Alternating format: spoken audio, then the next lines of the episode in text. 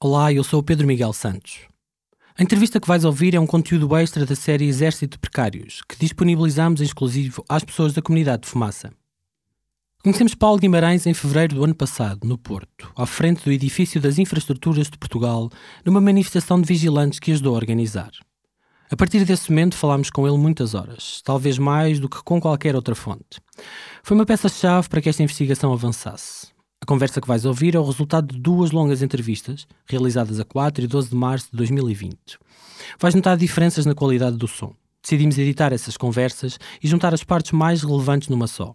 Achámos que assim poderias ficar a conhecer melhor este vigilante com dezenas de anos de experiência na segurança privada e uma fibra que aos poucos tem mudado a situação laboral de muitas das suas companheiras e companheiros de profissão. Fiquem com a entrevista.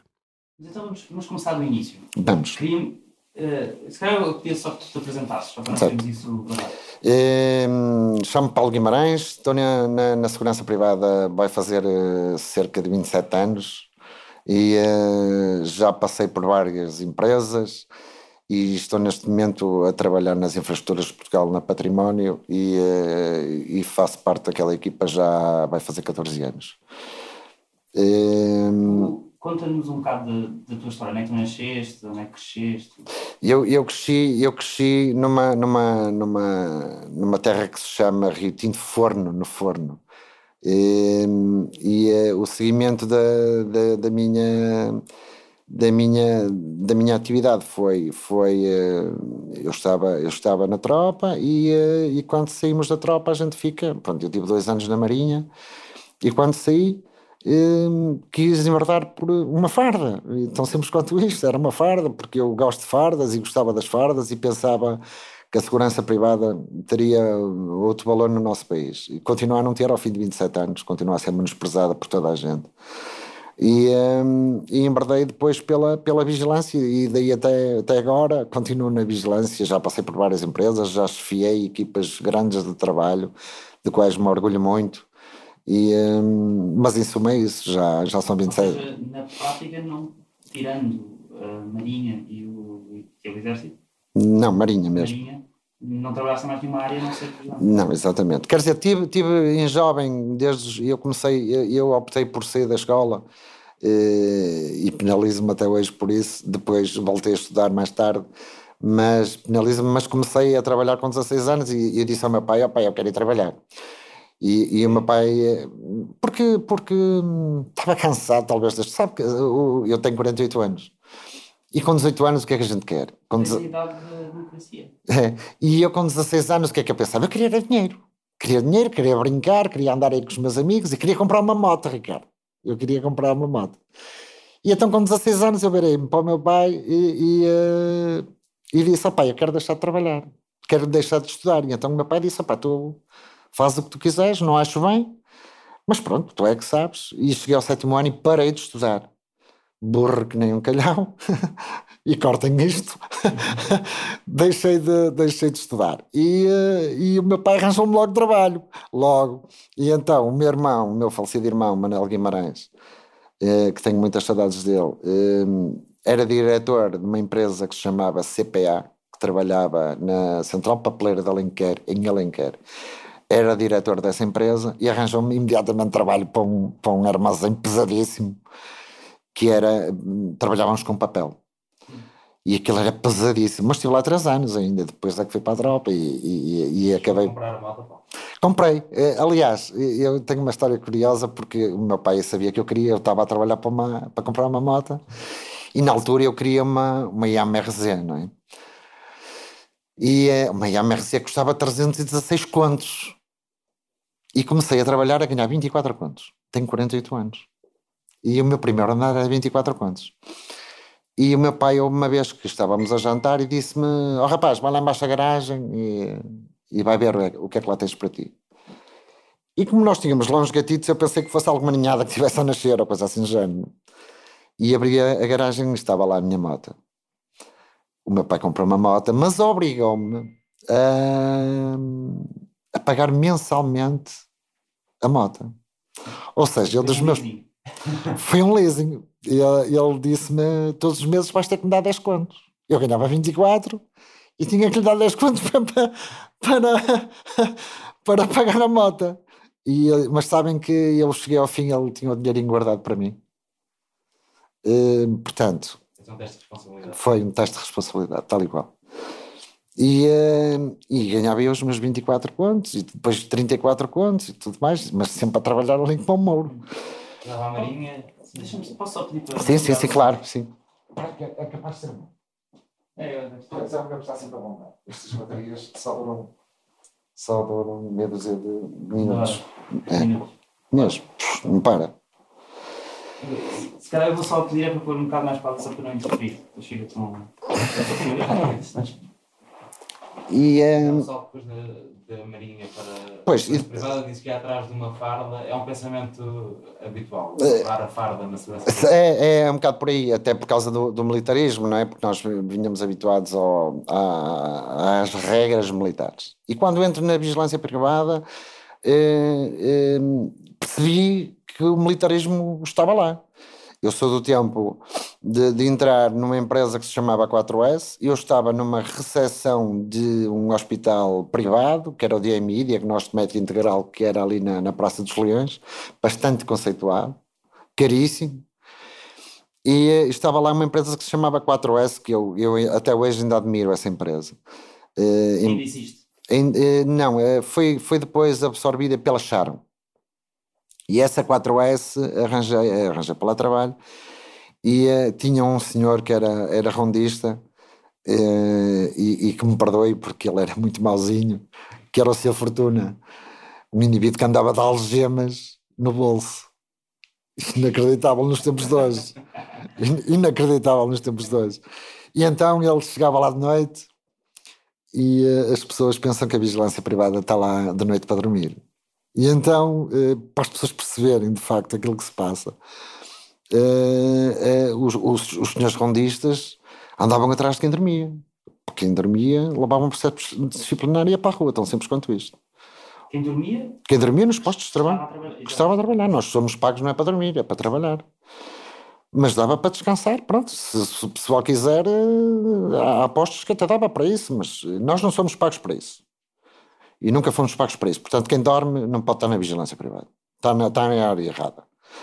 E, eh, e esse seu Fortuna chegava à nossa beira e para vocês perceberem era, eu levanta, e ele dizia-me assim, ó Paulo Guimarães, eh, que cor é a tua meia? As meias na vigilância privada têm que ser sempre pretas. Sempre. Eh, Está institucionalizado na segurança privada. Pretas. E eu dizia, com todo respeito, os meus vinte e poucos anos, não é? Não, seu Fortuna. Estão aqui, são pretas. E ele dizia, muito bem, muito bem, é que eu gosto. E nós tínhamos nessa recepção uma televisãozinha pequenina que dava para os utentes também verem, e nós tínhamos lá na nossa recepção uma, uma- e estávamos com indicações do diretor clínico dessa, dessa, dessa, dessa clínica que nos deixavam ver televisão, mas vale ver televisão do que estarmos a dormir. E ele fazia a, a televisão, quando lá chegava, estava desligada, porque tinha que estar desligada, e ele dizia assim: Ó Paulo Guimarães, estiveste a ver televisão? E eu, não, seu Fortuna, não estive a, a ver televisão. Posso ver?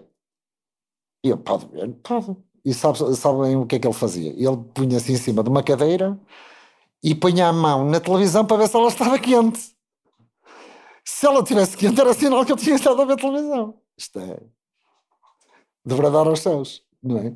Este regrado preciso sente que a influência do lado militarista. É, eu acho que sim, eu acho que é, é, é assim, faz falta, sabem? Eu acho que faz falta um bocadinho eh, eh, eh, regras. Eu acho que faz falta. Não tão. Mas há bocado contaram-nos a história do... de fazer continência. Sim, e houve, houve casos de, de haver eh, supervisores a entrar eh, nos postos de trabalho, supervisores que são vigilantes com função, não deixam de ser vigilantes. São vigilantes com função de supervisor. Uns controladores, outros coordenadores, eu já fui coordenador, mas a- a- havia casos de, de supervisores que entravam e tinha que o vigilante bater a pala a um simples vigilante supervisor. Isto é. Mas isto, isto, isto existia. Ah, já estamos a falar de, de alguns anos, não é? Estamos, eu já estou há 25 ou 26 ou 27 anos, já, já não me lembro muito bem, mas já estamos a falar de há 20 anos atrás, 15 anos atrás. Hoje em dia menos. Hoje em dia menos, mas ainda, porque eles querem ter na mão o, o trabalhador para lhes poder dizer: se você não fizer isto, eu vou metê-lo no meio da lixeira para tomar conta da, da lixeira, ou vou metê-lo atrás de um pinheiro. Atualmente, eles começaram a levar com vigilantes como eu, que luto, e que me virei para o supervisor e lhe disse: Meu amigo, o senhor até me pode pôr a tomar conta de um pinheiro, desde que esse pinheiro tenha lá uma sanita, uma secretária para eu escrever os meus relatórios, você pode me pôr onde, ele onde quiser. Moral na. Sim, bastante, muito, muito, muito, muito, muito. Certo, certo, pode ser certo. Ui, completamente. Isso existe mesmo e com, com muita frequência. Mas eu ainda queria ir para, para a parte de- do exército militar. Há uma clara ligação histórica, aliás, basta vermos, por exemplo, a 2045, a 2045, Certo, Jaime Neves, que é fundador da empresa, Certo. é um dos comandos certo, do exa- da vida, certo, etc. certo, certo, certo. Essa ligação vê-se eh, sistemicamente, ou seja, há muitas seguranças que vêm do exército ou vêm de autoridades eh, e de forças do Estado para a segurança privada. Ho- Hoje, hoje em dia nem tanto, mas há muito vigilante que vem, eh, que, vem que, que ingressa, que sai da, segurança, da, da, da tropa, não é? Que sai da, da, do- da, da área militar e que vem para a segurança e que procura, procura seguir este caminho também. Ainda existe isso. Muitos paraquedistas, muito, muito, muitos comandos, muita gente que vem para a segurança privada. Hoje em dia, Hoje em dia há- há, eh, entrou na, na, na, na- segurança uma lefada de ar fresco com, com no- novos diretores e com novas ideias e vigilantes, eh, pessoas que ingressam na vigilância fora da área também militar. Portanto, já, já começa a haver eh, uma, uma- outra, outra lefada de ar fresco. Eh, Que eu não sei se é melhor ou se é pior, sinceramente, porque eu, eu acho que tem que haver regras mesmo. Nós temos que respeitar essas regras. E, eh, mas acaba por haver, haver ainda muita ligação. Eh, eh, toda- quase todas as entidades que, estão, que estão nas empresas de segurança serão pessoas ligadas ainda à, à PSP, intendentes, comissários. Eu, eu te- tive um patrão que, que era o senhor comissário, que era uma pessoa excelente, excelente, que é o senhor comissário Freitas, que foi um senhor que me ensinou muito e, e, e- e tinha um coração de ouro. Mas não são todos como ele. Em que empresa? Na altura, ele fundou a Prote Segurança E, o, e, e, e, eu trabalhei com eles. mas, e- mas ele era comissário ao mesmo tempo Não, não, foi Era depois, de, ex- exa- é ex-comissário, exatamente. Ah. E, E isso mas ele reformou-se e foi para lá? Exatamente, ele reformou-se e, e teve, teve uma empresa de, de- de segurança. Há também, eu tenho conhecimento de antigos intendentes que se reformaram e depois formam empresas de vigilância. Tu chamas sempre vigilância privada e não segurança privada. E, e- e a segurança, a, a vigilância privada não pode ser. Eu, eu faço esta distinção porquê?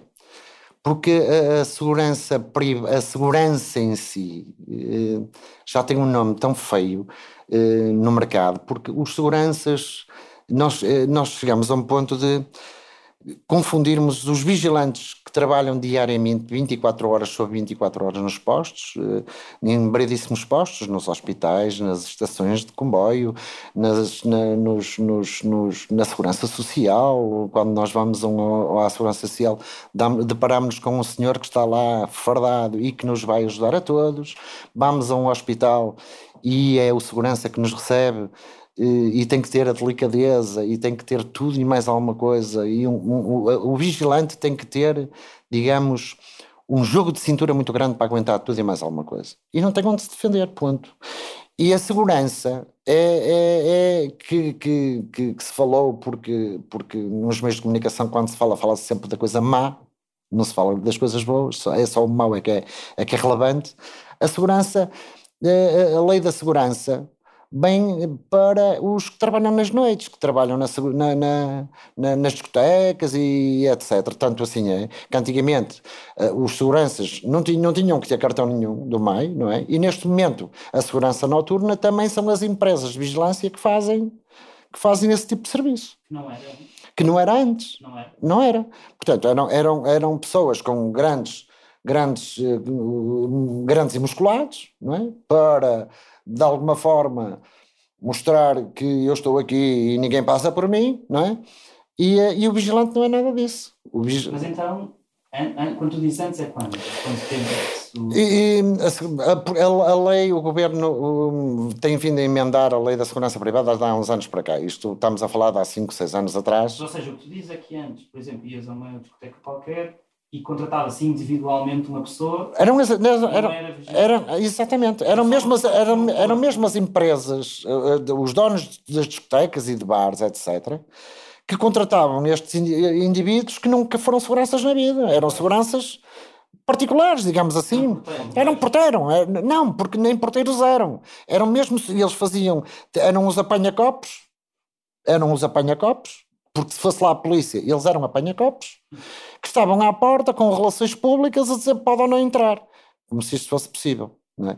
E, e- e- a partir de determinada altura, os vigilantes passaram a ter, os, os, esses seguranças, passaram a, a ser obrigados a ter o cartão do MEI. E aqui levanta-se outra questão: como é que é possível pessoas que andam, a- digamos, na, segura- na- na segurança, na segurança da noite, que muitos deles eh, têm eh, atividades dúbias, não é? Eh, crimes, eu conheço alguns. De violência. Sim, de violência, de, de, de outro tipo de coisas. Mas alguém tenha sido condenado por um crime violento não pode ser. eh, Não devia, não, Ricardo, não, cartão. não devia ter cartão. Esta é a nossa. Mas constitucional, constitucionalmente não. Porque na Constituição, se vocês eh, averiguarem isso, eh, não podem ser impedidos de trabalhar. E no nosso entender. Ah, se já tiver cumprido. cumprirem a pena. Ok. Mas, mas eu acho que está mal. Eu acho que, na minha opinião, e esta é a minha opinião, acho que todos os vigilantes tinham que ter uma formação adequada para as funções que vai, que vai, que vai desempenhar. E acho também que eh, todos os vigilantes deviam ter o registro eh, limpo.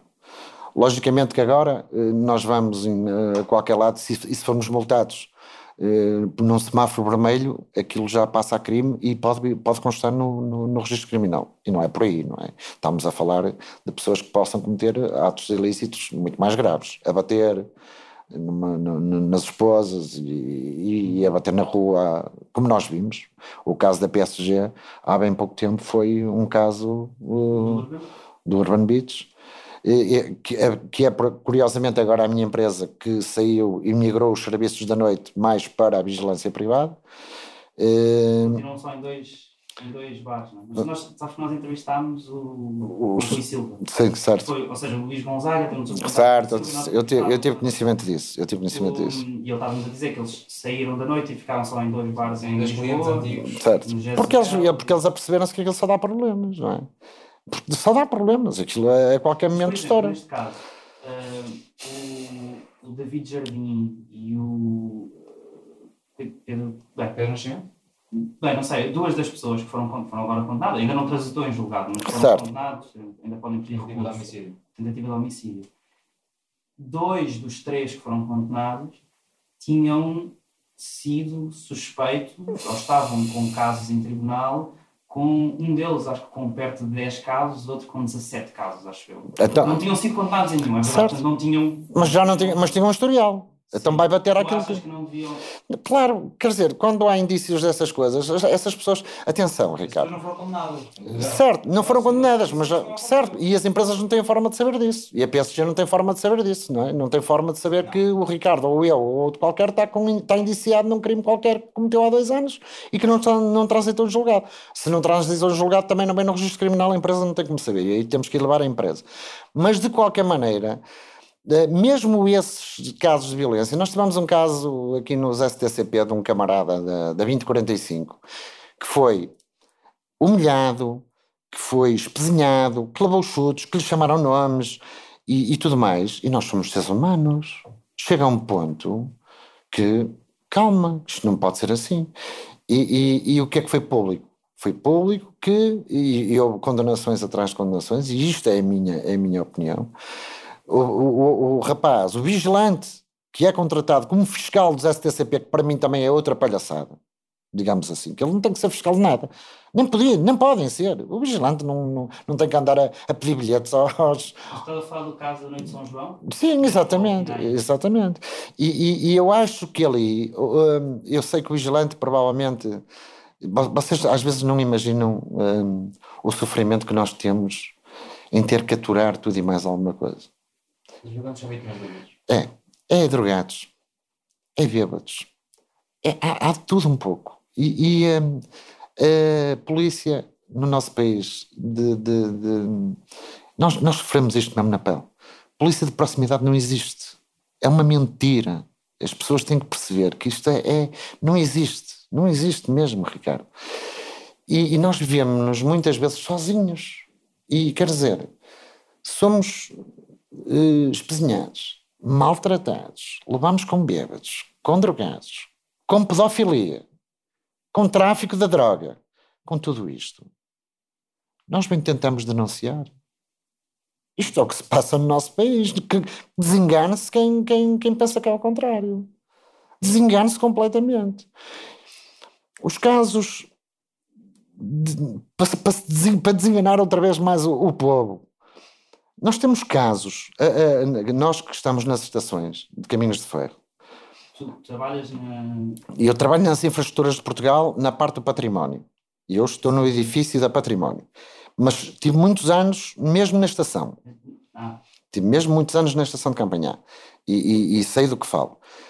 O vigilante, vocês souberam do caso, souberam, não é preciso vos perguntar, sobre o caso do- da- das bombas de Madrid, do caso de- de- do, de- do atentado no- nos Estados Unidos, eh, em Madrid, nas estações, e, eh, e, e- e nós ficámos um bocado alerta sobre isto, porque somos nós que estamos nas estações ali a dar a cara. Vocês têm noção de quantas malas nós vemos abandonadas nas estações?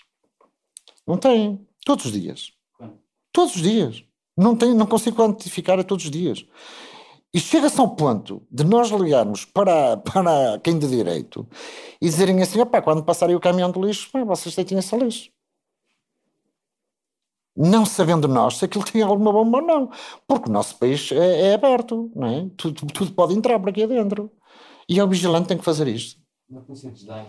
Privada. Não, não, eu não considero que a polícia desdenha.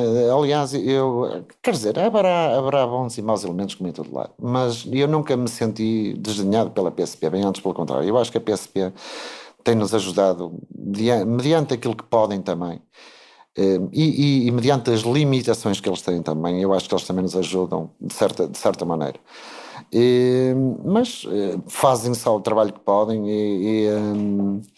e, e não conseguiram também fazer muito mais do que aquilo que nós fazemos, porque isto é um combate que o, o, o ser humano comum não se apercebe disto. Desde, desde há dois anos a PSP é que regula a segurança privada, antes era o MAI diretamente. Certo? Notou a diferença na mudança da Eh, portanto, acaba por haver um bocadinho mais de fiscalização de- de- da PSP, mas quer dizer, mas é uma fiscalização que me parece ser inerte. Porquê? O que é que o senhor eh, agente vai lá? Eh, Diz-nos que é um agente da autoridade ligado à segurança privada, identifica o nosso cartão, identifica a pessoa, fica com o número e vai-se embora. Que fiscalização é que era preciso que fizesse? É, é, é, eu acho que a fiscalização teria que ser feita eh, não só pela PSP, em conjunto com a Segurança Social, com as finanças e com o ACT. Todos juntos fazerem uma fiscalização muito mais efetiva, verificar os horários de trabalho, eh, que era, era fundamental eh, eh, nós sermos ajudados nisso, saber se as leis estão realmente a ser cumpridas ou não, se a lei da segurança está a ser cumprida ou não. O objetivo, o objetivo neste momento do governo é saber se o vigilante eh, tem cartão ou não tem. É tão simples quanto isto. Não importa se, se o gajo é bom ou mau, se bateu, se não bateu. Eh, Tem cartão, pode trabalhar. E isto, para mim, é uma aberração. Porque qualquer pessoa pode tirar o cartão desde que tenha. Ora bem, eu até tenho conhecimento de pessoas que a quarta classe tiraram o cartão. E isto, este ponto, é, eu acho que é fundamental nós falarmos, na, quando falamos de vigilância privada e de segurança privada, nós temos que falar, antes de mais, de uma coisa muito importante que, quanto a mim, é, é, é, é o ponto essencial: a formação. se eu quisesse ir agora para a vigilância, o que é que eu tinha que fazer? Ora bem, eh, eh, eu acho que os nossos sucessivos governos andam a brincar com isto. Hum, Até porque antigamente era- eram as empresas obrigadas a dar formação e hoje em dia eu lamento que eh, qualquer empresa de formação possa dar formação. Eh, O senhor, o Ricardo ou o Nuno querem ser vigilantes, têm que pagar 500 euros e vão a uma empresa que elas nasceram, parecem cogumelos, espécie cafés. E qualquer empresa agora dá formação de vigilante. Agora, o que eu duvido é da forma como eles fazem essa formação. Mas eu tenho conhecimento que nós no teste, eh, o Ricardo, se tiver alguma dúvida na pergunta, chama o formador e ele responde por si. Portanto, acho que lhe estou a dizer tudo. São formações fictícias que não têm. E eles querem alterar isto e tentar levar isto mesmo para a PSP, mas parece que ainda não. Ou seja, a PSP, ser a PSP a fazer a formação. A PSP eh, não é a fazer formação, mas na altura dos testes, a fazer esses testes serem feitos na PSP. Mas a formação quer dizer o quê? É quanto tempo, quantas aulas? E, eu- uma coisa parecida com tirar a carta de condução. é? Eh, Mais ou menos. É é assim, a revalidação do meu cartão são quatro dias. A revalidação. O tirar o cartão já são sete dias, salvo erro. Não posso, não estou agora já muito enquadrado sobre isso, Ricardo, mas acho que hum, Mas é são, o quê? É são sete dias. sobre regulação, uma aula sobre como usar eh, Certo. cor, não sei. Lege- Também existe defesa pessoal. Defesa pessoal também, eles agora dão defesa pessoal. Eu já dei há quatro anos na revalidação do meu, do, meu, do meu cartão no grupo 8, mas fala-se de legislação, de, de, alarmes, de tudo o que é o que está, o que está a trabalhar, como, como, como trabalhar com extintores, como reagir ao pânico, como eh, quando há aquelas chamadas telefónicas de atentado, é bom, porque quer dizer, uma panóplia de coisas, eh, mas, mas muito de legislação, sim. Mas tal como nas empresas das cartas de condução, também há aquelas onde se assina que se esteve na aula, mas não se esteve na aula. Eh, Eu não sei se eu posso dizer isto, mas é mais ou menos assim, é mais ou menos assim. É mais ou menos assim, eu tenho conhecimento de pessoas, eh, agora, eu, eu depois, mais tarde, eu voltei a estudar, eh, mas o, o sétimo ano, eu tenho 48 anos, o meu sétimo ano era- dava equivalência a eu continuar na vigilância, mas eu depois continuei a estudar, mais tarde continuei a estudar. Eh, Mas eu tenho conhecimento de pessoas com a quarta classe que têm hoje em dia o cartão profissional e têm 20 ou 30 anos. Portanto, o que é que isto quer dizer? Quer dizer que alguma coisa vai mal. Provavelmente.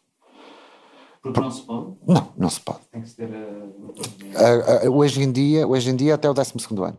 é? Quem sair agora, Ou seja, 12 ano, hum, 500 euros para o cartão e cadastro limpo cadastro limpo e a formação e a testes. forma teste, exatamente. todos estes experimentos à cabeça, mesmo assim passaram 500 pessoas. Porque é as pessoas desistem depois de passarem por isto tudo? É difícil demais? É, é difícil demais. Eh, Aquelas 500 pessoas eh, ou 600 pessoas que eu falei há bocadinho que passaram por nós em 3 anos é uma realidade. E, eh, e eh, porque é cansativo e ganha-se pouco. Mas nós falámos com o, o Rui Silva, diretor da PSG, que nos dizia que isto é um setor onde eh, toda a gente tem um contrato de trabalho, não há desemprego, houve um aumento salarial de 20% nos últimos dois anos. Isto parece um sonho de qualquer trabalhador. É, é um sonho, isto realmente é um sonho. Nós tivemos 12 anos sem, sem, eh, sem aumentos e, eh, e eles tentam, tentam a todo custo encostar a vigilância privada ao ordenado mínimo, mas aperceberam-se que se isto se encostar ao ordenado mínimo, eh, nós vamos para outra coisa qualquer. Vamos para o empregado de armazém, ou vamos para, para vendedores, ou vamos para vendedores de uma casa, de casas, ou uma coisa qualquer. Porque reparem, eh, o ordenado de um vigilante hoje em dia está nos 675 euros. E, eh, mas há dois anos atrás estava em 641 e o ordenado mínimo estava em 600 euros.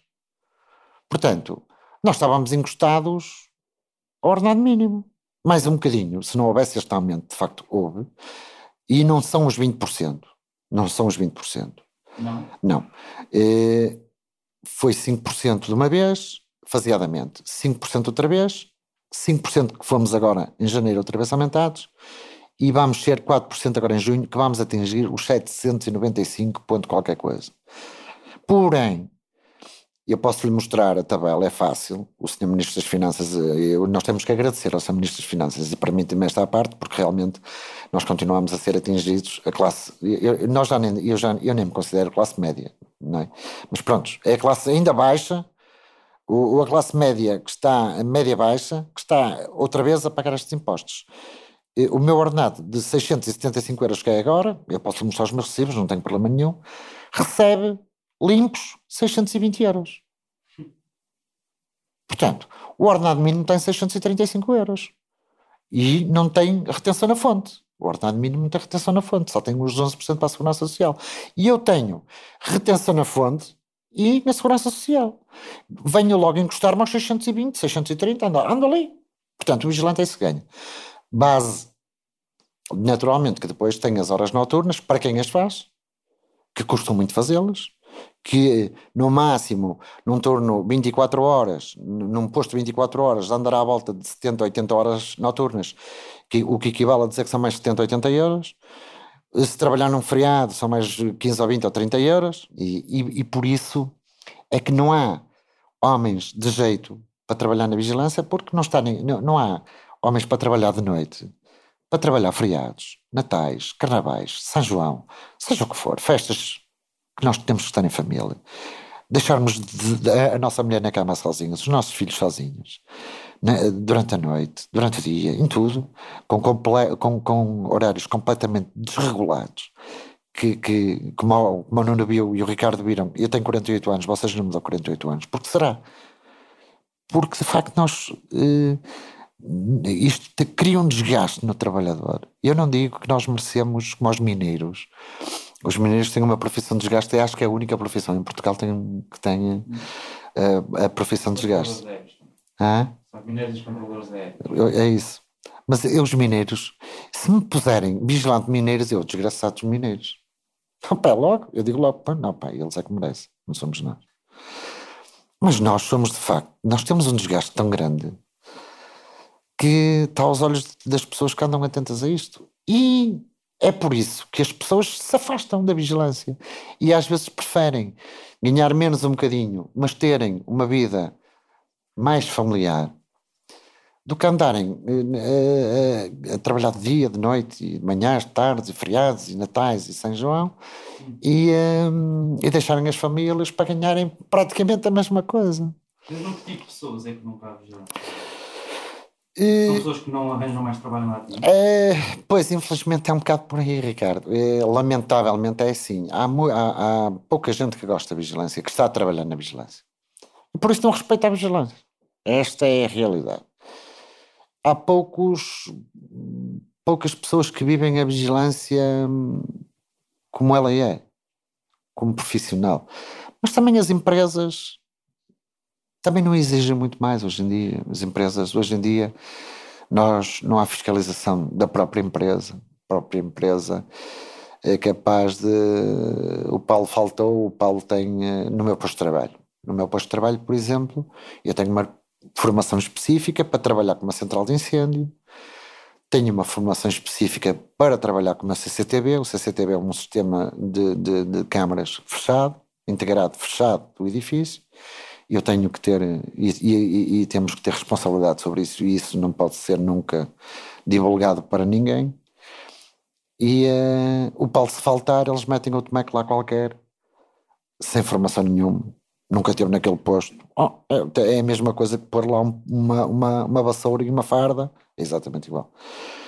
Uh, a vigilância tem, tem vindo a, a, a decair-se aí, porque. Mas o Paulo há pouco dizia que estava descontente com o tipo de formação que era preciso e que isso, é, que isso era uma, uma discussão Sim. que era preciso ter. Sim. O que é que é o ideal? O que é que é preciso? Tem que haver fiscalização mesmo por parte da, da, da, da PSP, tem que. E, e, para já, eu acho que o nosso governo havia de proibir, pura e simplesmente, empresas que não são da vigilância darem formação. Ponto. Quem tem que dar formação são as empresas de vigilância privada. Esses é que sabem da matéria, esses é que têm que contratar os formadores próprios para a vigilância. E há empresas que recorrem eh, a várias empresas que andam por aí a dar formação de vigilância, que de vigilância são, digamos, não, não diriam zero, são formadores, não é mesmo? Mas, mas que não são fiscalizadas. Deviam estar a dar coaching. Certo, não são, não, não, não são fiscalizadas. Nós sabemos que a PSP, eu há cinco anos atrás, fiz a minha renovação do cartão no Grupo 8. E o Grupo 8 foi o Grupo 8 que me deu a formação. E sei que a diretora daqui do, do Porto estava cheia de medo que a PSP lá aparecesse para, para fiscalizar, porque não pode haver falhas. Porque se algum vigilante ali faltar, eles vão ser multados. Ó Ricardo, pergunte-me a mim, apareceu lá a PSP para alguém fiscalizar? Não, não aparece. Aparece alguma PSP, que é a entidade fiscalizadora da segurança privada, nessas empresas que nascem como cogumelos a dar formação? Eu respondo: não, não aparece, Ricardo. Não existe fiscalização. É tudo fictício. E, e este é um país das maravilhas. É um país da, do, do- do- da bela adormecida e está tudo bem e andamos assim. A, a consequência é que qualquer pessoa pode entrar para a vigilância privada. Esta é a consequência. A consequência é, é, é qualquer um pode ser vigilante no nosso país, desde que tenha 500 euros, vai ali, tira uma formação, eh, um bocado ao chute e ao pontapé, é vigilante, pronto, tem o cartão e o conceito tem cartão pode, pode trabalhar. E, e, e, e depois eh, o, o Ricardo ou o Nuno dirigem-se a uma pessoa que não tem formação e eh, vemos, e eu sou testemunha disso, fazemos uma pergunta a um indivíduo desses e ele e eles, a grande maioria, alguns, felizmente não são muitos, são grossos até a falar com as pessoas. São mal educados. Isto é verdade. Nós temos pessoas que não podem estar na vigilância privada a trabalhar com nós. São grossos, não sabem falar com o cliente, não têm cuidado, não têm. Eh, não- não- nem, nem com a farda, nem, nem, pela farda têm respeito, quanto mais agora pelos outros. Nem por eles próprios, eu acho.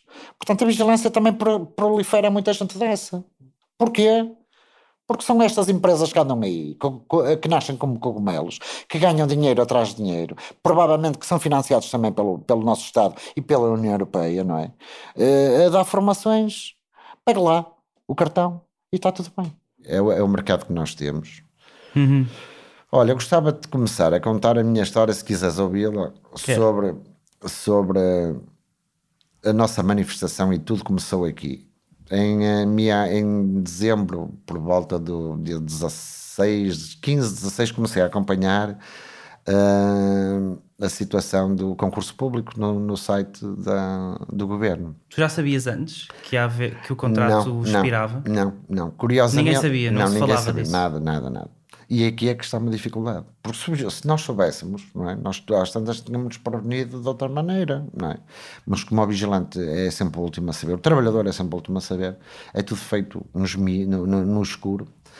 E, eh, e em conversa com um colega meu ao nosso lado, pá, também não, nós estávamos, sabíamos mais ou menos que poderia haver concurso ou não. Eu estava a contar que o concurso seria para junho deste ano e acabou por ser em dezembro. E, e fortuitamente acabei por ir ao site e vi lá IP, IP Património e Infraestrutura.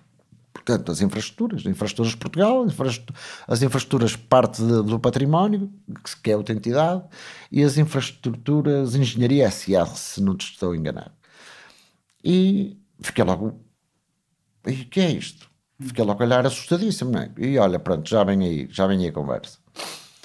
Ehm, no dia, no dia, curiosamente, passado dois ou três dias, isto por volta do dia 14, 15, eu, tenho aqui e-mails que posso confirmar isso depois. Eh, as infraestruturas de Portugal, através da Central de Segurança, manda para todos os trabalhadores um, um e-mail que dizia tão simples quanto isto: a partir de amanhã estão autorizadas as FIAs da PSG a entrar nas instalações, conhecer as instalações e falar, falar connosco. Como se a IP tivesse autonomia perante a minha empresa deles falarem comigo, porque eu não tenho que falar com ninguém. Isto é tudo, havia de ser tudo por escrito. não é? Mas pronto, os senhores da Central de Segurança de Infraestruturas de Portugal lá saberão porquê. Aliás, aquele e-mail até parece-me uh, desumano. Tu tens o e-mail? Tenho, tenho. Podias-me enviar isso? Sim, sim, envio. Parece-me um bocado, parece que é. Uh, uh, eu leio naquelas entrelinhas alguma até maldade. Porquê? Porque hum, do género paguem lá e safem-se. Somos nós que mandamos. Como se eles mandassem alguma coisa. Eles não mandam nada, eles mandam uh, no, claro. trabalho, no trabalho deles. Não é no nosso. nosso, o nosso a, a nossa, é a nossa empresa e a nossa chefia que manda. O cliente, se, se quiser mandar alguma coisa, terá que falar primeiro com as nossas chefias. Ponto. Mas pronto, a prepotência de algumas pessoas que, que, estão, que estão na, nas infraestruturas, nomeadamente, eh, eram, eram pessoas que eram chefes de estações e, e, e, foram depois para, para a Central de Segurança e dizem que são supervisores. Uh, pronto, vale o que vale, uh, é uma palavra. Uh, entretanto, recebemos aquele e-mail e eu mais apavorado fiquei porque PSG, PSG, em termos de mercado, de cota de mercado, uh, e, e de, de, de, também de, do feedback que existia de alguns colegas de trabalho, a PSG era uma empresa que não cumpria o contrato coletivo de trabalho, nenhum nem outro. Aliás, eles pagavam por pacotes. O que é que é o por pacote? Isso era a mesma, a mesma coisa. É, era a empresa do pacote. era é a, empresa do, a empresa do pacote, que é o ordenado, uh, juntava a esse ordenado os subsídios de Natal e de férias em, em termos de duodécimos, e, e, e pagavam. Vamos imaginar que nós temos que fazer 170 horas ou 173,33 horas, que é o que está regulamentado, que isso é uma média. E, e, tu fazias 200 horas e tinhas sempre 900 euros, imagina. 900 euros, depois mais os descontos, não é? E, mas era sempre aquilo. Fizesses mais, fizesses menos, era sempre aquilo é o tal chamado pacote. Não, não olhavam a meios, nem, nem, nem queriam saber se tu fazias 250 ou 230 ou se fazias Era 100. igual? Era igual, era sempre igual. Era um pacote e o pacote estava lá e era aquilo que a gente. Que... Portanto, isso meteu-me logo um bocado de medo.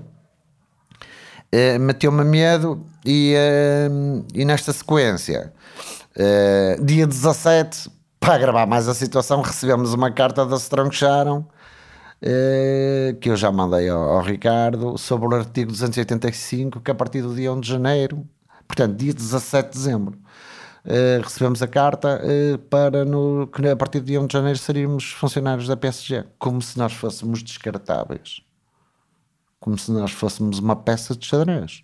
É tão simples quanto isto. Dia 17 de dezembro, tínhamos, portanto, 13 dias mais ou menos 14 dias para resolver Menos o Natal, etc. Ainda por cima no Natal, oh, Ricardo.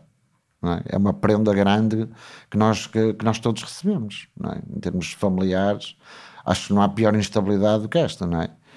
Foi, eh, foi muito mal. E nesta, nesta sequência, eu começo, começo, nós temos um grupo uh, no, no Facebook eh, muito restrito de, dos trabalhadores das infraestruturas de Portugal. Até era só mais a norte, agora já temos mais, mais pessoal do sul, até para os podermos acompanhar e ajudar. Essa página existe para isso mesmo, para irmos terem dúvidas e para irmos falando o que é que está bem e o que é que está mal. E eu começo a destilar para lá eh, informação e eh, que era para a malta se aperceber, porque ninguém se tinha percebido nada. E, uh, e curiosamente, uh, o que é que acontece? Uh, a malta dizia-me: opá, opa, não te preocupes com isso, pá, que isso não vai dar nada, isto vai ser como a Strong Sharon, porque em 2016 o senhor do Grupo 8, que disse que, não, que nunca teve problemas com os trabalhadores, mandou para a Strong, na altura Strong, que agora está extinta, é a Strong Sharon, mandou para lá os 500 trabalhadores que trabalhavam nas infraestruturas de Portugal, 530 Posso o senhor Morgado Ribeiro se lembrar que ele, pronto, mas eu compreendo a idade, mas eh, fica, fica o registro. E então, como nós passamos, mesmo nessa altura do grupo 8 para Strong, já passámos mesmo no último dia, fomos todos a correr, não é? E a malta dizia: pá, não, pá, isto não te preocupes, eh, Paulo Guimarães, não te preocupes, pá, que isto vai correr tudo bem. Isto chega-se ao dia, ao dia 31, chegamos lá e eles têm que aceitar toda a gente. Que era o que tinha acontecido. Que era o que tinha acontecido com a Strong. Mas Vocês eu ficaram rapi- até o último dia e no último dia. Certo, exatamente. É, portanto, manter a pressão nos trabalhadores, tentar passar tudo a zeros E como não aceitar? e, e para não aceitar, não aceitar, não aceitar. Inclusive, depois do e-mail das infraestruturas de Portugal, e da, eh, eh, eu adiantei-me um bocadinho. Antes da carta da, da, da Strong, nós recebemos lá então um, um- dois, dois eh, senhores da, da, da PSG, onde nos é dito claramente, para já, ele, quando chegou à minha beira, ele já vinha da estação, eu estou no edifício, e veio, veio com uma atitude: vamos dar tudo, para mim, vamos dar tudo, porque eu disse-lhe assim: olha, o senhor, antes que fale qualquer coisa, você está perante um indivíduo que em 2016 já passou por isto, já estou com alguma bagagem, portanto, não nos mintam, porque eh, nós estamos habituados a isto. Vocês digam o que querem, digam ao que vem e nós depois resolvemos. Logo ali a tentar pôr os senhores no sítio deles. Aí, Paulo, cuidado, porque a vossa empresa não vos vai dar carta nenhuma. Isto vocês vão ter que. Vai, vai, vai- nós vamos dar tudo, mas olha que, olha que, a, vossa, a vossa empresa não vos vai dar carta nenhuma.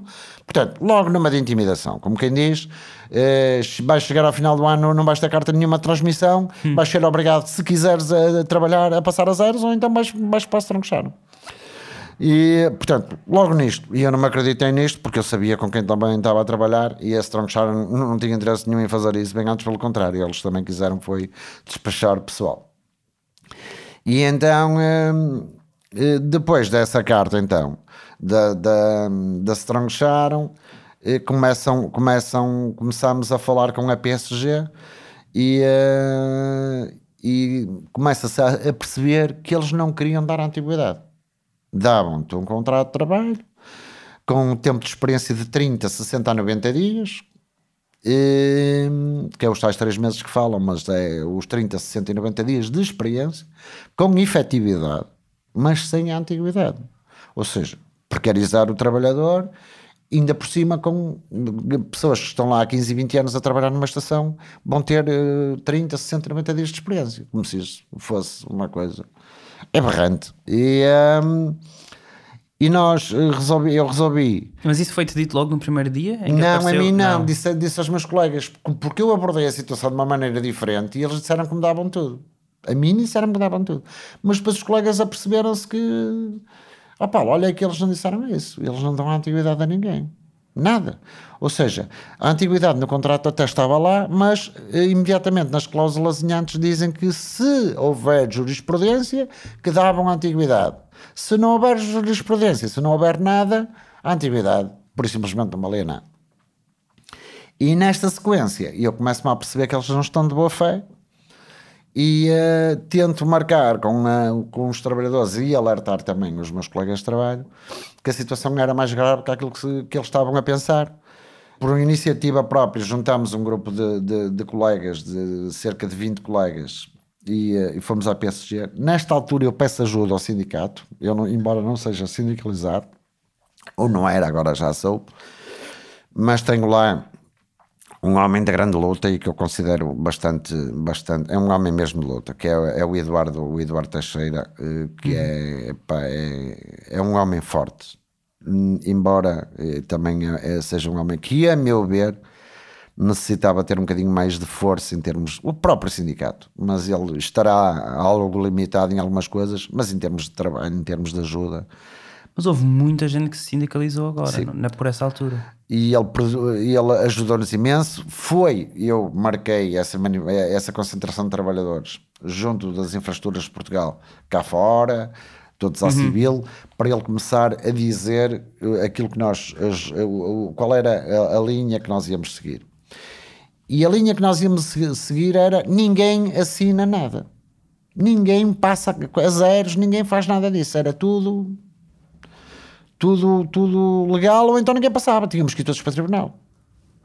Mas, ó Ricardo, quando nós falamos em tribunal, a um trabalhador que já dele já tem medo porque está para cá, tem, tem também, quer dizer, aquilo, Natal, tudo, é tudo junto, é tudo uma panóplia de, de situações ali que acontecem assim muito de repente. Estamos a chegar ao Natal, as prendas para os miúdos, para, os- para os nossos filhos, para os nossos pais, para- quer dizer, e de repente aparece o, o, o Eduardo a dizer: opá, vamos todos para o tribunal. Aquilo criou pânico. E eu olhei para os trabalhadores, aqueles 20 trabalhadores, uh, ou 20 ou 25 trabalhadores, e eu imediatamente percebi que criou um desconforto. Houve dois ou três que fugiram logo de lá e foram logo tentar resolver a situação à PSG logo. Tanto assim é que alguns desses que fugiram foram para a PSG e imediatamente assinaram um contrato precário onde continha os 30, 90, 60, os, os 60 e os 90 dias de despesa. Incrível isto. E estou-te a falar, Ricardo, de homens com 25 e 30 anos de casa. Ou seja, eles não se importavam de ficar a zeros. Queriam Olha, era receber o seu salário receber o seu salário. Portanto, isto é, é, é terrível isto. Mas tu percebes isso ou não? Percebo porque é, é, é, o tal. E percebo, percebo que, que, as dificuldades são grandes, percebo que, que pá, lá está, cada um tem a sua vida, não é? E, e eu, graças a Deus, tenho a minha vida estabilizada. Uh, trabalho muito também, mas também não me meto em grandes aventuras. Fui sempre um homem com. Uh, olha, aquela situação da moto que eu já te contei que o meu pai me responsabilizou com 16 anos, provavelmente hoje em dia sirva de exemplo para mim ainda hoje. Ou seja, nós não podemos ir mais além do que aquilo que ganhamos. E há muita gente que, que, que vai e, pá, e, depois isso, claro, está que tem consequências. Claro. E eu aí pá, não posso ficar contra os trabalhadores porque eu compreendo a situação. É? E, uh, e, e, nesta sequência, uh, o que é que eu me lembro? Opá, vou ter que agir de outra maneira. Pesquisei, pesquisei, pesquisei, pesquisei, pesquisei e, e, e mando um e-mail para a senhora ministra, aproveitando aquilo que ela tinha dito publicamente, que os trabalhadores iam ficar todos eh, com, a, com os direitos adquiridos, manda um e-mail para a senhora ministra do Trabalho, mando um e-mail para o senhor secretário de Estado do Trabalho e mando um e-mail para o senhor eh, ministro das Infraestruturas de Portugal. E um dos e-mails vai com o conhecimento de um partido que eu reconheço que é um partido do trabalhador. Toda a gente sabe disto, PCP. Ó oh, Ricardo, posso lhe fazer uma pergunta? Sabe quantas respostas é que eu tive desses e-mails? E estamos a falar de quatro entidades. Ministra de, de Trabalho, Ministro das Infraestruturas, Secretário de Estado e PCP, o Partido dos Trabalhadores. Sabe quantas respostas tive? Eu digo zero. Até hoje? Já lá vamos. Na hora certa, não a tive e desejei nesse e-mail um Feliz Natal a, a, aos senhores ministros e a todo o governo, porque eu no dia de Natal eu ia estar a trabalhar e numa situação completamente, de um limbo completamente sem saber o que haver de fazer à, à, à nossa vida. Uh, e mando-lhe então uh, um, e depois eu posso te mandar isso, não, uhum. não é segredo, é um texto, é um texto de uma pessoa normal, um bocado desesperada, aliás, se quiseres até te posso ler, uhum. uh, e, uh, e um, que é de uma pessoa desesperada à procura de energia, à procura de força, à procura de que alguém nos valesse. Lê então, por favor. E uh, deixa-me dar aqui só um minutinho, porque isto já tem, já tem algum tempo. Uhum. E tento tocar de facto no, no assunto que para mim era, era mais era mais importante tenho para aqui tanto, tanto e-mail, tanto e-mail, tanto e-mail. Foi tanta troca de, de informação. 31. E um, isto foi dia 25, salvo erro. Dia 25, dia 25. Médias, senhor recibos de vencimento, talvez esteja mais para aqui, enviado, enviado, enviado, enviado contrato.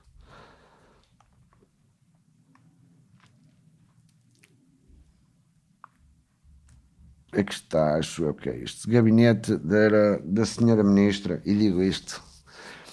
Excelentíssima senhora Ministra, boa noite. Eu, Paulo Jorge, identifico-me com os meus dados todos, com o NIF e o, o número uhum. de, de Segurança Social, e digo, começo assim, sou representante de um grupo de trabalhadores que presta serviço de vigilância na IP e IP Património. Venho aqui em último recurso, já desesperado, e isto foi feito às às duas ou três da manhã, Ricardo. Venho aqui, em último recurso, informar como, que, tal como aconteceu no Ministério da Saúde, sobre os assuntos concursos públicos da vigilância, onde houve problemas de transmissão de estabelecimento, surge agora também um grave problema nas IPs. Acontece que no concurso público a empresa que eu represento Strong perdeu todos os postos a nível nacional e os serviços foram adjudicados às empresas COPS e PSG. Assim, de 1 de janeiro, estas empresas entram nas dezenas e dezenas de postos espalhados pelo país. Falámos de um total de 350 homens e mulheres que se veem agora a abraços com um vazio, até porque a Strong Sharon já enviou cartas a todos nós, onde vem referido que no dia 1 seremos funcionários da PSG, como consta na lei artigo 285 a 87. Segundo sei, a COPS ganhou o concurso a nível sul e a situação estará bem encaminhada para a transmissão. Mas a nível norte, de Santa Apolónia até ao Minho, a PSG está com uma postura de não aceitar o clausulado, onde estabelece que a transmissão de estabelecimento é uma regra, é uma lei.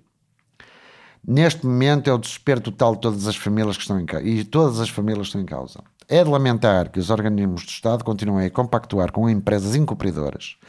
Para a senhora Ministra ter uma noção, a proposta da PSG passa por fazer novos contratos a toda a gente sem garantir qualquer tipo de direitos.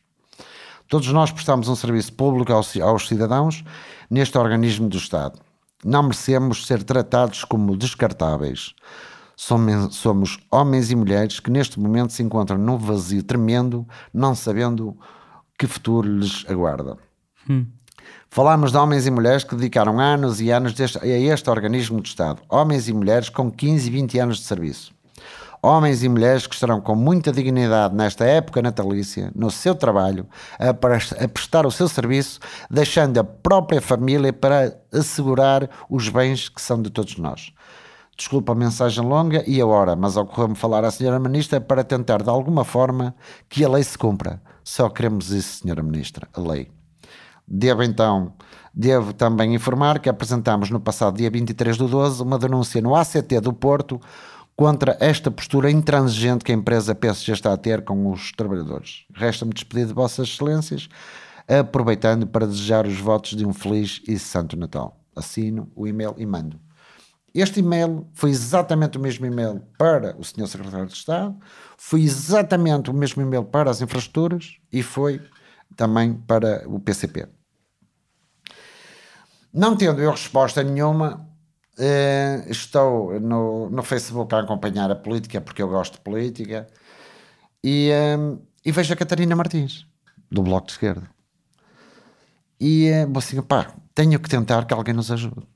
E uh, para minha surpresa, nem mandei e-mail nenhum, mando no Messenger. Incrível isto. Deus é grande, oh, Ricardo. Deus é grande eu acredito nisso mando uma, através do Messenger, eh, ainda por cima a falar com, com a, a Presidente do Bloco de Esquerda, não é? Isto não foi nada. Mas pronto, pá, é, é, é, para percebermos o desespero que eu já estava. Porque isto, falar com a Catarina Martins no Messenger não é propriamente muito. Eu percebo isso. Eu percebo isso. Mas o desespero era tanto que eu já valia tudo, Ricardo, e, e tentei de tudo e, uh, e mando, mando uma mensagem à Catarina Martins a dizer exatamente eh, mais ou menos a mesma coisa, a mesma coisa daquilo que se estava a passar e, e uh, para meu espanto passado um dia ou dois a senhora respondeu-me. E aquilo foi uma, uma lafada de ar fresco ali para mim. Enchi o peito porque epá, pelo menos tenho uma resposta. E ela disse o quê? E eu informei-a que nós íamos ter uma segunda manifestação, uma, uma segunda concentração uh, no, uh, no edifício da Nós. E uh, ela perguntou-me qual era a data, qual era a hora e preocupou-se imediatamente com a situação. nisto, ela provavelmente terá falado com o José Soeiro já nessa altura só que José Soeiro, o, o, Bloco de Esquerda, como estava a discutir o Orçamento de Estado, para nosso azar, estavam a, a discutir o Orçamento de Estado, aqui no Porto nós, eles não tinham ninguém para, para vir, digamos, ser mediática a situação, que era o que nós queríamos. E, uh, e pense bem, vamos ter aqui para a PSG. Uh, PSG 3, 4 dias antes do final do ano. E vamos fazer barulho com, com 20 trabalhadores, entramos por lá dentro do escritório e, e as pessoas todas esperadas. Colegas meus aos gritos, aos berros. Dentro da, do... Dentro da, das Mas o que é que estavam a gritar? Pá, queríamos os nossos direitos e que não, não admitíamos ser tratados desta maneira. Quantas pessoas é que eram? Éramos 20, 30 homens. E uh, vem um senhor uh, de lá dentro e uh, diz: ah pá, vocês tenham paciência, mas a PSG é assim que vai fazer, a PSG não vai dar antiguidade a ninguém. Nós estamos de boa fé, vocês acreditem em nós, pá, pá, pá, pá, pá, aquela conversa toda. Toda a gente aos berros, e eu tenho, e isto é, deve ser Deus que me acompanha, toda a gente aos berros, eu chego-me à beira do senhor e digo-lhe: que é o Sr. Paulo. Ó Sr. Paulo, se a PSG de facto está com, com boas intenções e, e, e, não quer prejudicar ninguém, o contrato que vocês estão a apresentar tem uma cláusula que é de, dos 90 dias de experiência. Se o senhor está de boa fé, se a empresa está de boa fé, retirem essa cláusula do, do contrato. E ele imediatamente disse: mas isso é possível, deixem-me só fazer uma chamada. E eu imediatamente viro-me para trás para o pessoal que estava todo aos berros. Aliás, a PSG tinha fora das instalações de segurança, porque são do, eles estão numa loja num shopping e aquilo eles vieram logo para lá, pá, mas aquilo podia ter corrido mal, muito mal porque a malta estava desesperada, não é? E quando, estamos, quando nós estamos um bocado perdidos da cabeça, pode às vezes correr mal. E eu vir-me para trás, ó oh, pessoal, calma, porque o C. Paulo vai tentar minimizar a nossa situação. Embora não nos dê a antiguidade, essa antiguidade terá que ser uma luta dos trabalhadores em tribunais, mas pelo menos temos a garantia que poderá não haver os, os 30, 60, 90 dias. E ele pede-nos pede 3 a 4 minutos para fazer uma chamada, hum. nós vamos tomar um cafezinho e quando voltamos para cima ele diz: Pronto, pessoal, vocês já não têm os 30, nem os 60, nem os 90 dias de, de experiência. A nível nacional, já quase toda a gente tinha assinado contrato precário. Foi, e este é um orgulho que eu tenho grande. Foram estes 20 ou 30 trabalhadores que estiveram também nas infraestruturas lá embaixo. Foram estes 20 ou 30 trabalhadores que todos juntos permitiram que todos os trabalhadores das infraestruturas de Portugal, mesmo aqueles que não intervieram em termos de manifestação, em termos de indignação, permitiram que esses hoje em dia tenham a antiguidade reconhecida no, no, no contrato de trabalho, tenham, tenham eh, anulado a cláusula dos 30, 60 e 90 dias. Foram estes 30 trabalhadores que fizeram isto. Portanto, este é o meu orgulho grande. Hum. Isso foi em que altura? Foi em Isto foi logo no início, foi, foi, exatamente. Nós ainda não estávamos a trabalhar. E então aquilo, quando um trabalhador que está tão aflito, já tinha passado Natal numa angústia tremenda, chegamos lá e ele tira-nos aquela cláusula, e imediatamente o ambiente ficou logo uhum. sanado, muito melhor, e fomos para uma sala de reuniões depois com o senhor e explicou-nos o que é, como é que a empresa trabalhava mais ou menos, etc. E, não, não, logicamente que nós não estávamos muito contentes, mas pronto, já era alguma coisa. Nesta situação, eu falo com o Eduardo do Estado que ninguém assina nada, que era aquela tal situação, ninguém assina nada, ninguém assina nada, e eu entro em contato com o, o, o diretor aqui do, do, do Estado no, no Porto e digo-lhe: Olha, Eduardo, opa, já temos esta situação, tu reparaste que os trabalhadores estão cheios de medo, eh, se nós não assinarmos, a malta vai assinar a correr e vai assinar um contrato precário. E eles tiram-nos a cláusula dos 30, 60, 90 dias. O que é que tu achas que nós temos que fazer? Opá, vamos assinar. Vamos arriscar. O Estado vai assumir juridicamente. Ele não me deu logo a resposta, mas falou com o advogado do Estado. Juridicamente, ele tentou perceber o que é que poderíamos fazer ou não, se uhum. podíamos assinar ou não. Uh, qual, o que é que foi o combinado? Foi assinarmos e a malta sindicalizar-se toda e irmos para o combate em tribunal para irmos buscar a nossa antiguidade. Ou a PSG ou a Strong, ou a Strong Shadow. Ou seja, nós íamos entrar em tribunal com as empresas que estavam envolvidas nisto e também com as infraestruturas de Portugal, porque moralmente eles são responsáveis por, por isto. Uhum. No novo contrato de trabalho da segurança privada, eles são responsáveis pela, moralmente, solidariamente, pelas perdas do, dos trabalhadores. Mas ainda assim, nem toda a gente teve acesso ao contrato, não é? Nem toda a gente teve acesso ao contrato. Uh, os contratos, aliás, posso dizer que houve contratos que foram feitos dia 15, mas logo 15 de, de janeiro, janeiro, 15, 16, 20. Tenho trabalhadores que só agora que assinaram, há bem pouco tempo assinaram um contrato. E eu consegui, conseguimos, através do diretor aqui do Porto, que, é, que tem sido excelente, conseguimos pelo menos quatro trabalhadores que estavam mesmo a zero, que estavam sem desemprego, sem nada, conseguimos metê-los na empresa e até uh, com um contrato bem bom que foram buscar quase tudo e, e estão a trabalhar. E alguns deles até já tinham um processo para tribunal e, e, desistiram porque a PSG acabou por cumprir com esses trabalhadores. Sabemos que há mais trabalhadores pelo país fora hum, que estão desempregados. Para Ricardo Tens ideia quantas, quantas pessoas ficaram desempregadas depois desta para o Ricardo perceber, eh, eu, o Paulo Guimarães, que está aqui à sua frente, chegou a estar a falar com trabalhadores do, até ao entroncamento. Coimbra, Aveiro, portanto, Aveiro, Coimbra, entroncamento, por aí abaixo. Mas tenho uma ideia que eh, andarão aí 20, 30 hum, trabalhadores. Braga, Guimarães, Trofa. Ou seja, do Norte só. Estamos a falar só do Norte. Entroncamento também. Lisboa, aqueles casos que lá estavam também, portanto, no total, 30, 40 trabalhadores devem estar eh, numa situação bastante, bastante complicada, ainda hoje. Mas então, por exemplo, ajuda-me a perceber, no, no, no, teu caso, tu não chegaste a assinar um contrato sem, sem uh, com o período de experiência e depois uma adenda? Não. Tu, tu assinaste o, o contrato o original já com a, com a adenda? Aqueles... Exatamente. Mas houve pessoas que... Não, não, eu assinei um contrato eh, que, que sem antiguidade mas já não tinha, era a cláusula dos 30, 60, 90 okay. dias. Ou seja, já. Isso foi o que aconteceu com toda a Exatamente. Gente. Mesmo aqueles que tinham assinado, eu, eu chamo-lhes ratos, que fugiram para assinarem a correr, foram a correr. Mesmo esses têm contrato. A PSG fez questão de pôr os contratos sem essa cláusula. Foram okay. lá chamados. Fizeram uma adenda. E, e, não, e tiraram a cláusula dos 30, 60 e 90 dias. Fizeram novos contratos. Tiraram, e eles entregaram os contratos que tinham e okay. assinaram novos contratos.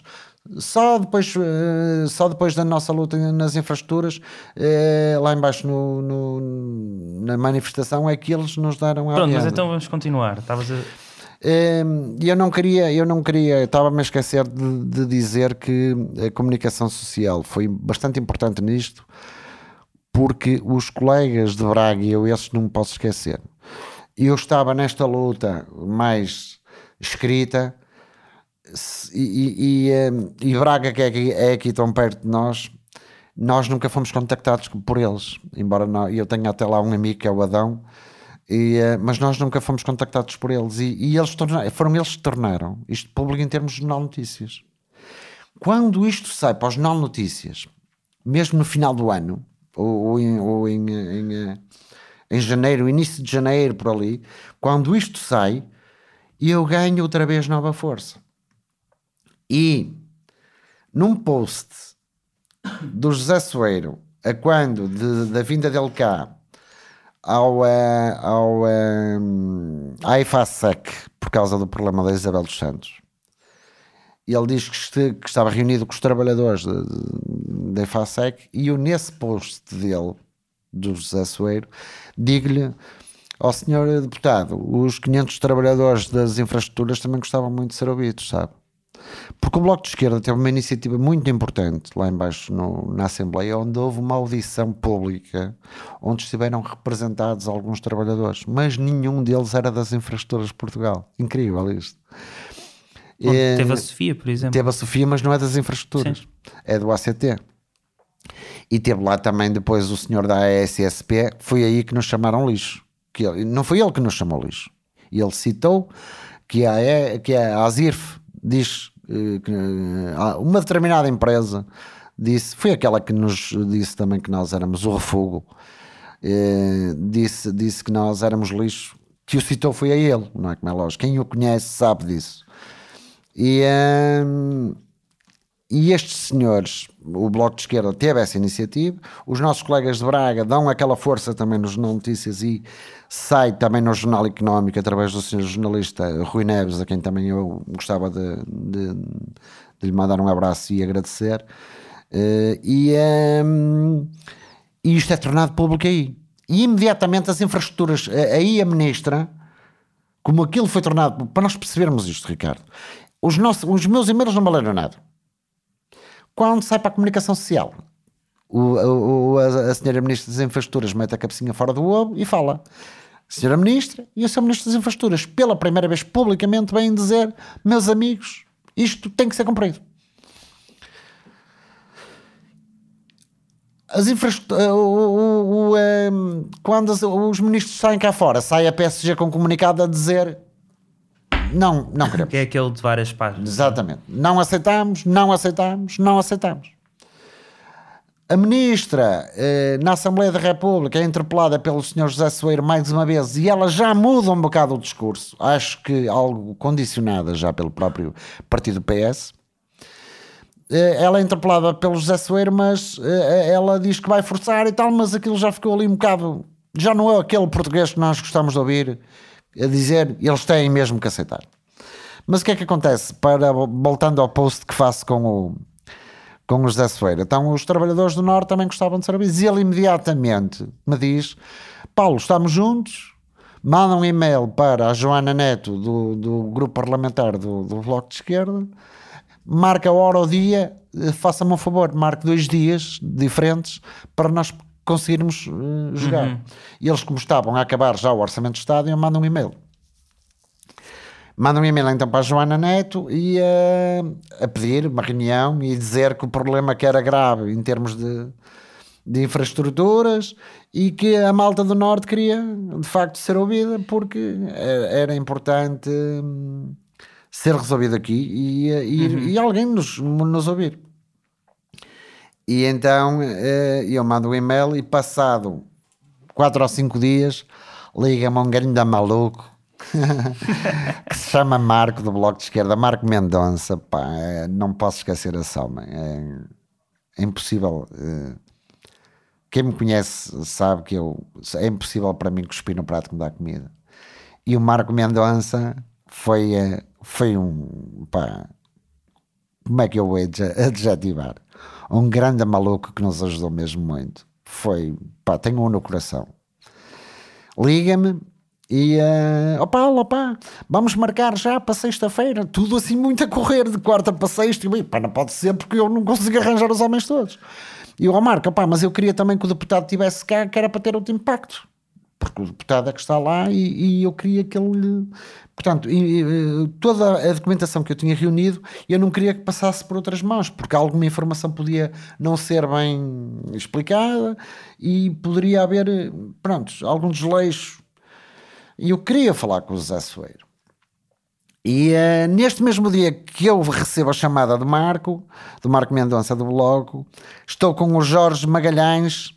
Vou, por acaso, há coincidências. Eu esqueço-me da carteira no meu trabalho, vou ao meu trabalho buscar a carteira e está o Bloco de Esquerda a distribuir flyers na porta da nós. E estava lá o Jorge, o Jorge Magalhães, que eu também conheço através do, do, do, do Facebook. Que é quem? O Jorge Magalhães é, um, é, é aqui do Bloco de Esquerda do Porto, eh, que é coordenador e, e, aliás ele já foi presidente de um sindicato. Eh, Que era, eh, acho que estava, tinha ligações ao CESP, não te quero mentir, mas acho que era, era um bocado por aí. E eu até brincava com ele, porque ele até é benfiquista, eu também sou, e, eh, e ele me mandava assim uns posts eh, no, no Facebook sobre o Benfica e aquelas brincadeiras picardias com educação, e a gente brincava um bocadinho. E mal o vi, abordei-o ao Jorge. Pá, eu sou o Paulo Guimarães, sou teu amigo no Facebook. Bem, bem, como é que é o desespero das pessoas?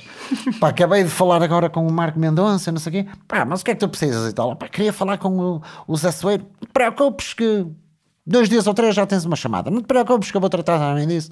O Marco também está e ele vamos já falar e vamos resolver a situação. A máquina partidária trabalhou em cinco dias. E eu tive dois meses, e, dois meses e tal sozinho a lutar contra isto. E o Bloco de Esquerda de repente aparece e eu sou chamado eh, de quinta até segunda tinha que reunir homens para ir comigo era uma reunião formal, não, não íamos para lá fazer uma manifestação queríamos apenas ser ouvidos levo seis ou sete trabalhadores eh, nem espalhei muita coisa que era para não haver, porque são quantos mais pior, porque depois a, a informação começa a divagar e toda a gente quer falar uma coisa e outra e, e acaba por, por, por informação se perder. E eu começo a passar os papéis para o deputado José Soeiro sobre tudo aquilo que nós estávamos a passar, sobre cartas de, do gabinete de advogados da PSG, sobre a postura da PSG, sobre o braço de ferro da PSG. A PSG faz um comunicado para uh, os seus ministros. De repente, os seus ministros vêm outra vez a, a, a público dizer que as empresas têm que fazer ficar com os trabalhadores. A ASIRF manda um comunicado em defesa da PSG também. Portanto, o braço de ferro que eu me refiro na RTP na altura é mesmo este. Existe logo um braço de ferro entre a ASIRF, PSG e membros do Estado. E, uh, e depois uh, uh, o gabinete de advogados da PSG também a mandar cartas para o pessoal que já estava a, a, trabalhar há quase um mês e meio a dizer que não, que não nos reconheciam direitos contratuais nenhums e nós já lá estávamos a trabalhar com, com um contrato assinado. com contrato assinado. Uma coisa maluca. Uma coisa que não, não lembra a Deus. Uh, não, aqui é que se nota que a PSG está mesmo a migrar os serviços da noite para o dia, porque eles tinham, tinham uma forma de trabalhar uh, muito diferente e, uh, e têm ainda hoje que corrigir ainda muita coisa. Provavelmente somos nós que os vamos ter que ajudar a corrigir, mas, mas pronto. E, e eu entrego então aquilo um, muita informação ao deputado e ele começa a ler e a dada altura diz, eu não vou dizer aquilo que ele disse, mas disse: O que é que é esta porcaria? O que é isto? É aqui que muda de paradigma toda a nossa luta. E ele no fim da reunião diz: Paulo, eu também estou a arrepiar, Ricardo. Uh, queres marcar uma manifestação? E eu digo: Oh, oh Jassoeiro, opa, uma manifestação com o pessoal assim cheio de medo. Já estávamos a trabalhar há mês e meio com farda, com tudo, cheios de medo. E eu digo, arrisco e digo, opá, oh Zassueiro, pela nossa antiguidade vamos ter que ir à luta. Mas eu sabia que os trabalhadores, a maioria já estava... Já não ia. Ou pensava eu, porque eu sei como é que é a segurança privada. Sei dos medos, porque eu já passei na pele esses, esses medos. E uh, arrisco e digo aos Açoeiro, vamos para a luta. Vamos. Vamos fazer uma manifestação. E aí entra novamente o Marco Mendonça, autorizações. Ah, eu tento convocar também o PCP para a manifestação, tento também convocar o Estado o Estado até à última da hora ia estar presente e tal, mas depois acabou por não estar presente porque estavam envolvidos partidos políticos e então o Estado achou por bem não estar presente. Hum. Coisa que eu publicamente agora digo que lamento muito essa posição de Estado, porque eu acho que o Estado tinha que estar com os trabalhadores, independentemente se era o Bloco de Esquerda que estava a ajudar, se era o PCP que estava a ajudar, se era quem fosse quem fosse. O Estado tinha que estar presente porque nós só queríamos ser ouvidos. Até porque o Ricardo esteve lá e na manifestação o, o, tanto o Bloco de Esquerda como o PCP nem sequer tiveram direito à antena. Estavam lá presentes com os trabalhadores. Porque aquilo foi uma manifestação de trabalhadores. Uhum. E, e, não, e, não, havia bandeiras. Não havia, não havia bandeiras, não havia nada. Portanto, uh, Mas e, e, o PCP também foi essa manifestação? Foi, tiveram lá dois, dois elementos do PCP. Mas não um deputado? Não, nenhum deputado. E, e é aqui que isto dá o balde fast, não é? Porque aí é que entra, uh, através de, de, do, do Bloco de Esquerda, uh, entra a Sofia também, de Lisboa, que me manda: pá, eu posso ajudar aquela máquina de lutadora que aquela mulher tem. Que, é, pá, que é, é alguém que eu aprendi a admirar. Eu, felizmente, na minha vida, de trabalho e pessoal, eu, eu tenho a sorte de, de, de me dar com pessoas boas. Aparecem estas pessoas boas na minha hum. vida. E a Sofia é uma delas. É a Sofia, o Marco, o Jorge, o José Soeiro. Pá, eh, foram mesmo pessoas boas para nós. Porque eles podiam perfeitamente dizer: ah, pá, isto. Até porque eles sabem qual é a realidade da segurança privada e também sabem Sim. que há esta grande dificuldade em mobilizar o pessoal do, da segurança privada. E eles apostaram em nós e nós não fomos à luta com eles e, e, e conseguimos de facto isto. E a Sofia começa-me a mandar informação bastante relevante, que ainda agora tenho já informações bastante importantes que não posso ainda revelar, mas tenho. Mas não posso revelar mesmo, não posso, não me leves a mal, porque não posso. São coisas muito mesmo. eh, Depois em off eu posso dizer o que é. Mas a Sofia começa-me a bombardear com informação, o Marco começa também a trabalhar. Ó oh, Marco, pá, nós temos que pedir autorização à Câmara, como é que isto se faz? Porque eu, eu não sei. Eu sou um trabalhador, não tinha, não tinha o Estado comigo, não tinha o sindicato comigo para me dar este apoio. Pá, não te preocupes, que isto já está tudo, Marco, já está tudo tratado. E pá, que bom. E então isto tudo, 3 a 4 dias, o, eh, o, eh, faltava-nos o quê? Os papeizinhos a dizer, opá, queremos os nossos direitos, porque nós não, eu peço ao Estado uns cartazes, pá, queremos os nossos direitos para criar impacto. O Estado não conseguiu fazer isso. E eh, eu ligo para a Sofia, a Sofia liga para o Marco e de repente o Marco, ganha maluco, fez quilómetros e quilómetros e quilómetros, eu sei que fez. Fez quase uma direta para nos apoiar.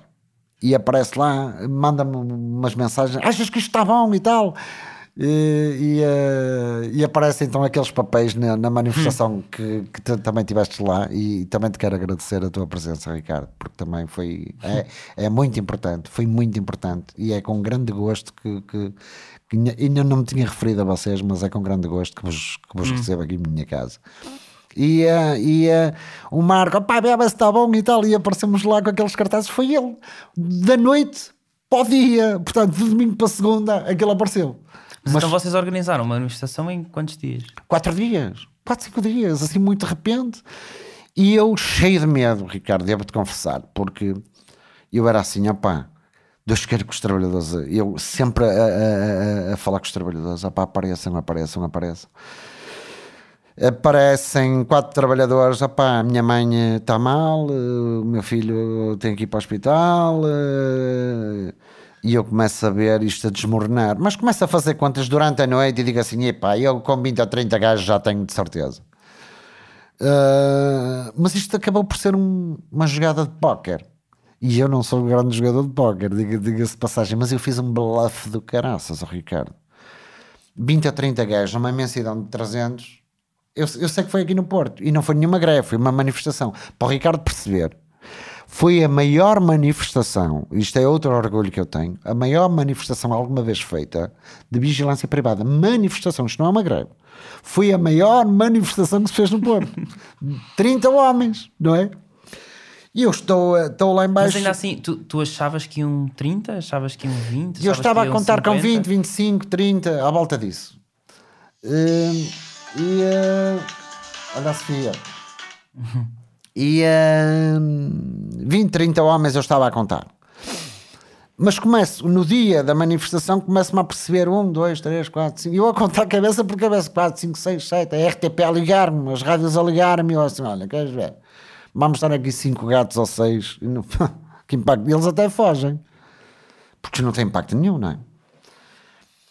Epá, para a minha surpresa, bem o, o meu grande amigo, o Ivan Machado, traz o pessoal todo de espinho, o Santos vem de Guinfões, o Carvalho vem de, de, de Leixões, Começa-se a, começamos a perceber que estamos 20, 30 homens, vem também, e eu convoco no Facebook, em termos de grupos todos de- de- pa- para perceberes o, o medo que as pessoas têm. Esta manifestação foi marcada pelos vigilantes da PSG, mas para todos os vigilantes, porque eh, a questão das infraestruturas, da, da, da- da transmissão do estabelecimento neste, no final do ano, não foi só a PSG, foi a 2045, foi a Prestibel, foi a ProSeguro, foi a Securitas, foi toda a gente. Portanto, Aliás, foi lá que eu conheci o Helder, né? Exatamente, exatamente, que não é da PSG. E, eh, e quer dizer, nós convocamos, nós temos para aí 30 grupos de, de segurança privada no, no Facebook. Muitos deles privados, outros não. Mas aquilo foi divulgado ao máximo. Eu fiz um flyer no, em PowerPoint, que depois eu posso te mostrar. Fui eu que o fiz aqui às 3 da manhã. Aliás, houve alguém que tentou dizer que aquele flyer foi feito por um partido político. E não foi, fui eu que o fiz. Eu posso depois mostrar, depois vais-te rir porque eu, eu vou te dar acesso ao grupo e vais ver que aquilo está lá, está lá tudo. E, eh, e, eh, e esse flyer foi eu que o fiz. E espalhei aquilo por todo lado, que era para tentar mobilizar o pessoal. Para ter o máximo de pessoas. Certo, e digo, e digo aos, aos trabalhadores que isto era um problema de todos. Transmissão de estabelecimentos estava a, afe- a- a afetar centenas de milhares de trabalhadores. Portanto, isto não era só um problema da PSG.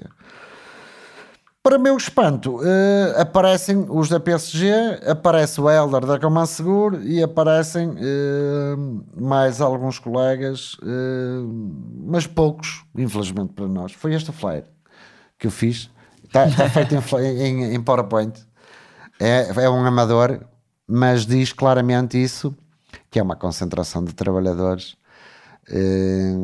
pelos direitos, pela transmissão do estabelecimento, pela lei, de- pelo artigo 285 e tudo mais. Fui eu que fiz. Portanto, tudo isto é, é Mas força, trabalho. podes atender, podes atender. É, é o Helder e a Sofia. Estão aflitos. E, hum, e hum, eu fiz isto e tornei público em todos os grupos. de- só há, há um grupo que tem 20 mil inscritos. Metade da segurança privada está naquele grupo. Insisti, insisti, insisti, insisti. Ah, aparecem aqueles 30, 40 gatos. Mas ficas, ficas ainda. Estavas a me dizer que tinhas orgulho daquilo ter sido a maior manifestação, mas ainda assim ficas. Ficaste triste. Claro, porque isto não era. eh, Eu tenho orgulho. eh, Porque isto- eh, eu para dizer que realmente, oh, Ricardo, isso é uma boa questão. Como é que eu posso ter orgulho numa profissão que tem 40, cerca de 40 mil trabalhadores e só 30 que aparecem? Eh, É, é porque é uma realidade que nós já falámos os dois, que é, é o tal medo foi incutido tanto medo, e, e não só, e desleixo também. Existe aí também desleixo. E depois a segurança privada tem uma dificuldade de, de unir pessoal, porquê? Porque são quatro numa portaria em Leixões, são outro outros quatro numa portaria em Lessa, são outros quatro numa portaria em Coimbra, são outros quatro numa fábrica não sei aonde, numa fábrica de calçado, outros quatro... No... Portanto, é difícil chegar a todos. E depois eu acho também que existe eh, eh, alguma. O, o pessoal desleixa-se um bocado. Eu acho que. eh, Desleixa-se no- n- nos seus direitos. é, nos seus direitos. Eh, acho que é. Eu, por acaso, isso é uma, de- uma das coisas que agora, ao ter entrevistado muito mais gente, fui percebendo. Por exemplo, falava com- no outro dia com a Isilda, que trabalha no Tribunal da Almada, ela estava-me a dizer: Eu já nem sequer peço que me paguem as horas extraordinárias como a lei manda, mas pelo menos que me deem um contrato e que os paguem no dia. Certo. É? Quando- Isso- quando- quando- isso- isso quer dizer. e- mas isso que ela te disse, eu acho que é uma grande maioria. E as empresas apercebem-se disso, os patrões sabem disso. Não é? e, e quando aparece um Paulo Guimarães e mais 20 ou 30 não é? a fazer barulho, é. psh, Não é? Mas isto é um risco muito grande que nós corremos, porque é muito fácil eliminar um homem como eu. Não é muito fácil, porque vão ter que levar comigo, isso é certinho. Nem eu tenho medo disso. Mas, como deves compreender, eu tenho que falar por mim. Eu não tenho medo, mas haverá colegas que estiverem comigo que provavelmente estão em condições um bocadinho mais difíceis do que a minha, e eu aí tenho que compreender, e tenho medo. Este é um extra da série Exército de Precários. Esta entrevista foi preparada pelo Ricardo Esteves Ribeiro e pelo Nuno Viegas e editada por mim, Pedro Miguel Santos. O Bernardo Afonso fez a edição de som. Fizeram parte da produção desta série Joana Batista, Maria Almeida, Sofia Rocha e Tomás Pinho. A equipa Fumaça conta ainda com Margarida David Cardoso, Danilo Tomás e Mota Feche. A série Exército de Precários foi realizada com o apoio de uma bolsa de investigação jornalística atribuída pela Fundação Carlos Gulbenkian em 2018 e outra da Fundação Rosa Luxemburgo em 2020. Os contratos podem ser consultados em fumaca.pt/sobre. Até já!